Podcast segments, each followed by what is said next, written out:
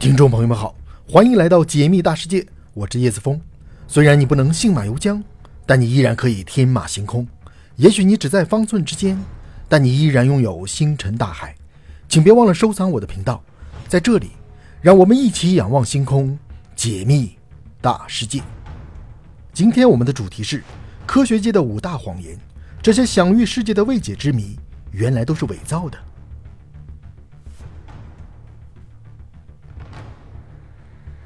世界上真的有外星人存在吗？在人类出现之前，地球上是否存在过其他高等文明？你知道吗？人类有文字记载的历史也只有五千二百年左右，而地球上早在三十五亿年前就已经出现了生命。在这期间，究竟发生过什么事情？人们对此提出了各种各样的猜想，但其中有很多都是经不起推敲的谎言。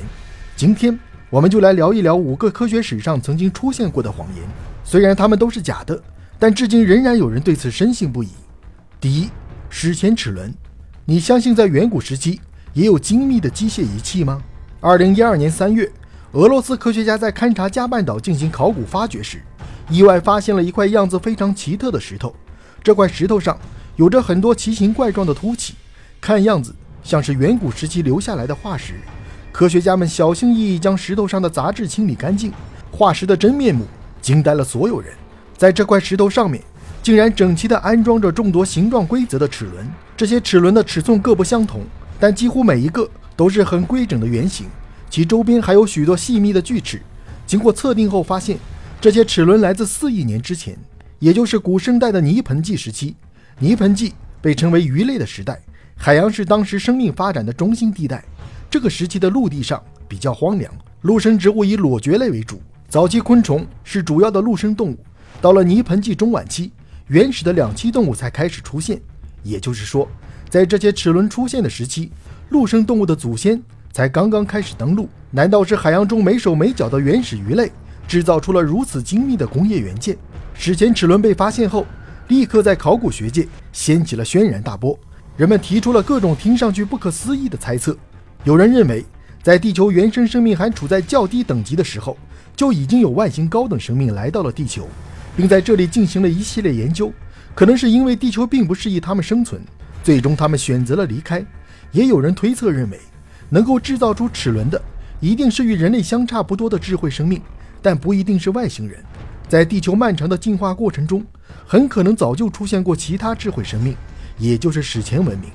史前文明能够制造齿轮，那肯定也可以制造精密的仪器，但为什么到目前为止？人类并没有发现任何有关史前文明的遗物呢？显然，这种说法也很难站住脚。为了确定这些齿轮究竟从何而来，科学家又对它进行了一系列的检测，最终发现这些齿轮与一种名为海百合的远古生物颇为相似。海百合听名字像是一种生活在海洋中的植物，但其实它们是一种实打实的棘皮类动物。海百合最早出现在寒武纪时期，它们的身体可以分为根、柄。以及冠三个部分，看上去与现在的花朵十分相似。海百合曾大量分布于远古海洋中，它们只能扎根海底或随海水漂流。在死亡之后，海百合就会沉入海底的泥沙里。经过千万年的变化，它们最终会变成漂亮的化石。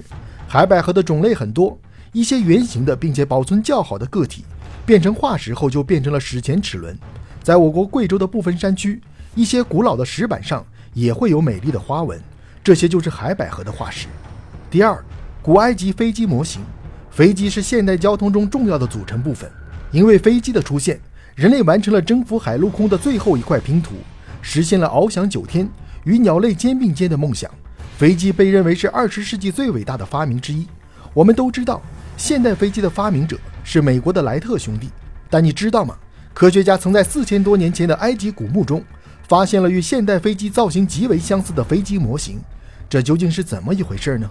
一九零三年十二月十七日，莱特兄弟成功试飞了人类历史上第一架载人飞机“飞行者一号”。后来，莱特兄弟又制造了“飞行者二号”和“三号”，并且创造了在空中停留三十八分钟、持续飞行三十八点六千米的飞行记录，从此拉开了人类征服蓝天的序幕。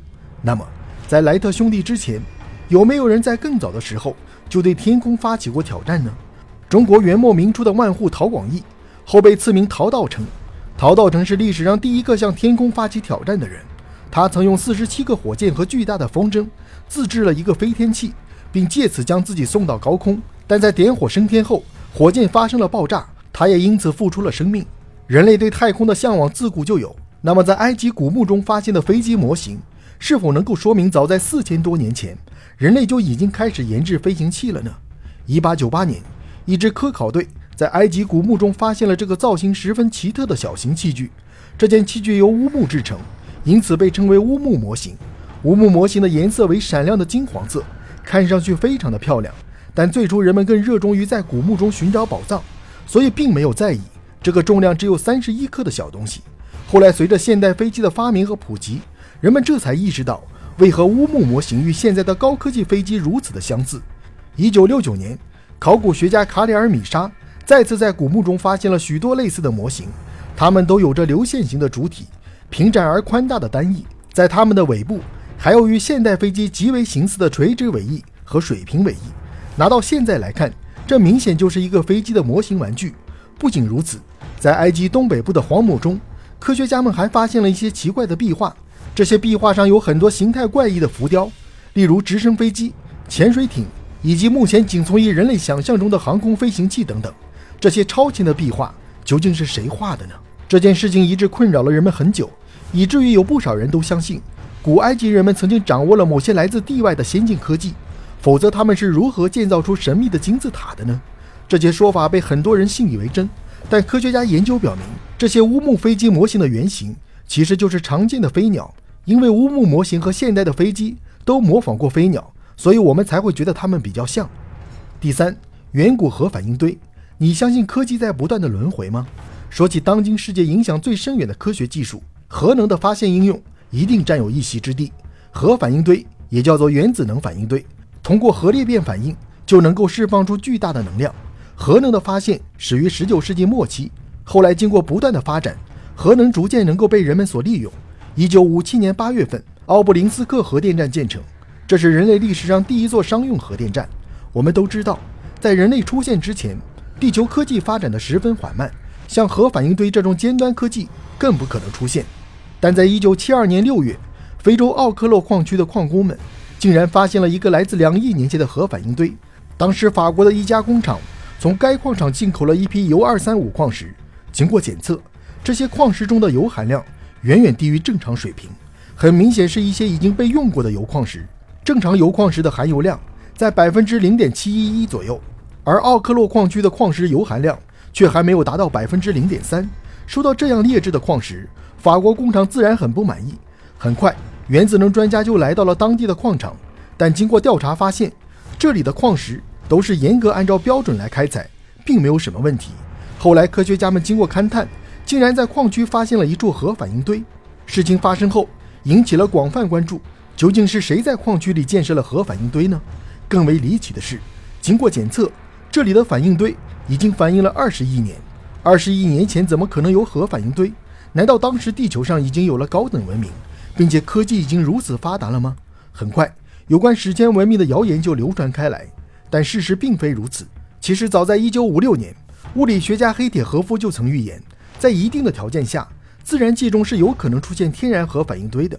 在奥克洛矿区，一共发现了16处天然核反应堆，它们的平均输出功率达到了100千瓦，这其实是大自然的鬼斧神工。第四，水晶头骨。在人们的印象中，玛雅人一直都是神秘的代名词。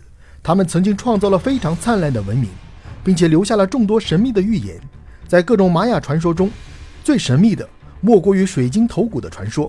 玛雅人是古印第安人中的一个分支，他们在公元两千五百多年前就已经在美洲各地安家落户，是美洲地区唯一一个有文字记录的土著民族。玛雅人曾经创造了非常灿烂的文明，例如神秘的玛雅历法、巨大的金字塔。他们在天文学和炼金方面也有着极高的成就，但在公元九百年左右，繁盛一时的玛雅文明却突然衰败，并且原因至今无法解释。玛雅文明衰败后，他们留下的许多东西也就成了未解之谜。在印第安人传说中，玛雅人族群里共有十三个水晶头骨，这些头骨能够说话、会唱歌，并且具有很强大的力量。相传，水晶头骨晶莹剔透，由纯净的水晶雕刻而成。就连微小的细节也刻画得惟妙惟肖。在水晶头骨中还记载着关于整个人类的历史资料，能够帮助人类解开宇宙起源的谜题。水晶头骨的故事非常吸引人，但谁也没有亲眼见过这些神秘的宝物。但后来真的有人发现了水晶头骨，将这个传说推向了巅峰。在英国的大英博物馆内就藏有两个水晶头骨，而在法国巴黎也有一个类似的。这几个头骨被称为是玛雅文明的产物。作为古玛雅时期的物品，不管它有没有神奇的力量，其本身就是一个非常好的装饰品。于是有很多富豪都争相拍卖过水晶头骨。在几千年前的玛雅时期，真的有如此高超的技艺，能够做出这么精致的水晶制品吗？二零零五年一月的时候，科学家对大英博物馆内的水晶头骨进行了鉴定，结果显示，这个头骨只是一件赝品，制作工艺也来自于现代。二零零八年四月十八日。巴黎的博物馆也出面宣布，他们展览的水晶头骨至于19世纪，跟玛雅文明没有一点关系。第五，石雕宇航员在西班牙的萨拉曼卡有一座气势恢宏的大教堂，它的名字叫做萨拉曼卡新主教座堂。萨拉曼卡新主教座堂最早兴建于1513年，距今已经有着几百年的历史。如此古老的建筑上，本应该是各种典型的艺术雕塑，但令人惊讶的是。在萨拉曼卡新主教座堂的外墙上，竟然雕刻着一名穿着宇航服的宇航员。这名宇航员雕刻的活灵活现，身上的装备也穿戴得很整齐。如果不是亲眼见过现代的宇航员，根本不可能做到如此相像。但我们都知道，人类对太空的探索才刚刚开始。人类历史上第一个宇航员尤里加加林是在1961年才进入太空。几百年前的石雕工匠们是如何制造宇航员形象的呢？除了这名神秘的宇航员，墙上还有手握冰激凌的龙等各种奇怪的东西，充满了现代元素。难道世界上真的存在时空穿越？是现代人穿越到几百年前搞的恶作剧吗？事实上，这确实是一个恶作剧，不过是近代人们搞出来的。原来这座大教堂已经经历了好几次翻修，翻修的工匠觉得教堂的风格太过单调，于是就设计了两个奇怪的现代风格的雕塑。这就是科学界的五大谎言，你对此？还深信不疑吗？